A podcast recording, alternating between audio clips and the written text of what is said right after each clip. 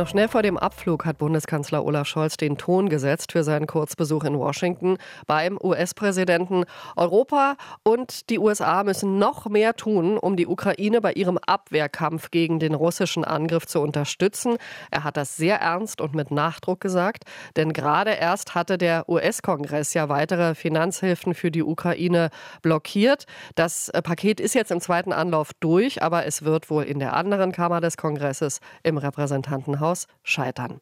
Der Bundeskanzler in Washington hatte gleich nach Ankunft noch ein Abendessen mit Kongressabgeordneten beider Parteien. Und über den Besuch des Kanzlers kann ich jetzt mit Michael Roth von der SPD sprechen. Er ist Vorsitzender des Auswärtigen Ausschusses im Bundestag. Guten Morgen. Guten Morgen, Frau Dahl. Was hoffen Sie, hat der Bundeskanzler den Kongressabgeordneten gesagt? Die Hoffnung stirbt nie. Der Bundeskanzler wird sicher versucht haben, mit guten Argumenten die Senatorinnen und Senatoren davon zu überzeugen, dass äh, eine weitere Unterstützung der Ukraine in ihrem Freiheitskampf auch und vor allem in, im Interesse der USA und der freien und demokratischen Welt liegen. Äh, das ist ein bisschen wie Mäusemelken, weil Präsident Biden hat ja seit Monaten versucht, eine Mehrheit zu bilden im Kongress, im Repräsentantenhaus, im Senat. Das hat bislang nicht geklappt. Aber jammern hilft nicht. Wenn die USA wirklich nicht bereit sind, ähm, ihre herausragende Unterstützung für die Ukraine und damit auch für uns in Europa fortzusetzen, dann müssen wir selber die Ärmel hochkrempeln und müssen noch mehr tun. Hm, Ihre Forderung ist ja immer wieder, Deutschland und Europa müssen mehr tun, um den russischen Imperialismus einzuhegen. Das sind Ihre Worte. Was kann der Kanzler den Abgeordneten, aber später dann auch dem US-Präsidenten wirklich verbindlich versprechen, was Deutschland mehr tut für die Ukraine und auch für die eigene Sicherheit in Europa? Die Forderung äh, ist ja nicht neu. Äh, schon Obama hat ja eine klare Erwartungshaltung nach Europa ausgesendet. Kümmert euch mehr um euren eigenen Kontinent, um Frieden und Sicherheit. Biden ist im Prinzip ein Ausnahmepräsident. Ähm, er ist ein überzeugter Transatlantiker und er hat die USA äh, sehr stark auch sichtbar in Europa gemacht. Und wie gesagt, ohne die USA hätte die Ukraine vielleicht schon diesen Krieg verloren. Aber darauf können wir uns nicht ausruhen. Und deswegen ist ja äh, Deutschland schon mal in Vorleistung getreten. Wir wollen in diesem Jahr sehr viel Geld für die militärische und finanzielle Unterstützung der Ukraine zur Verfügung stellen. Aber Deutschland alleine wird das nicht schaffen und deswegen brauchen wir jetzt europäisches Teamwork. Auch die anderen europäischen Staaten müssen in die Bresche springen.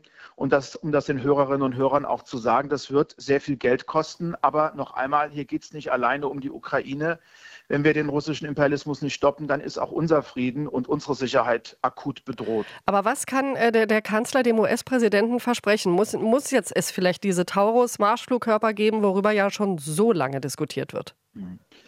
Also ich kann das gut verstehen, dass wir in Deutschland ähm, sehr intensiv streiten, was wir liefern, wie wir liefern. Ähm, natürlich ähm, könnte der Taurus auch ein Beitrag sein. Ich bin dafür, aber das ist gar nicht das Hauptproblem. Das Hauptproblem ist, dass die Ukraine nicht das be bekommt, was völlig unstreitig ist, nämlich Munition. Die EU hat angekündigt, eine Million Schuss Artilleriemunition bis März zu liefern. Daraus wird nun nichts. Äh, die Kapazitäten müssen hochgefahren werden und äh, wir haben uns bislang, das war ein schwerer strategischer Fehler, auch darauf zurückgezogen, dass wir nur äh, Güter liefern aus europäischer Produktion. Das geht aber nicht schnell genug und für die Ukraine zählt jede Woche und jeder Tag. Deswegen müssen wir jetzt auf dem Weltmarkt das einkaufen, was die Ukraine braucht, um zu überleben. Wird das eigentlich alles äh, schwieriger jetzt, da der ukrainische Präsident den Oberbefehlshaber äh, der, der Streitkräfte entlassen hat, oder ist das etwas äh, innenukrainisches, wo Sie sich gar nicht zu äußern wollen? Also das wird es weder schwieriger noch leichter machen. Äh, es wird dafür Gründe geben. Mhm. Leichter würde es für die Ukraine, wenn wir äh, unseren Worten Taten folgen lassen und wenn wir jetzt mehr tun. Die Lage ist wirklich, wirklich schwierig, wenn die USA nicht noch umkehren. Ja. Aber äh, noch ist es nicht äh, zu spät. Wir können das kompensieren, wenn wir wirklich dazu bereit sind. Ähm, ja, genau, zurück zum Besuch des Bundeskanzlers, Entschuldigung, in den USA. Er hat, äh, wir haben es eingangs ja besprochen, Kongressabgeordnete beider Parteien getroffen. Baut er auch schon Brücken zu den Republikanern? Denn es ist ja nicht unwahrscheinlich, dass im November der Republikaner Trump erneut zum Präsidenten gewählt wird. Ja, das ist leider so und darauf müssen wir uns einstellen. Ich verspreche mir aber von ähm, Gesprächen mit Trumpisten nicht allzu viel. Seine engsten Berater, also die von Donald Trump, wissen wahrscheinlich morgens nicht, äh, mit welchen Ideen er wieder die Welt verrückt machen möchte. Das ist ein sehr erratischer, äh, kaum kalkulierbarer Politiker. Dennoch ist es gut zu reden.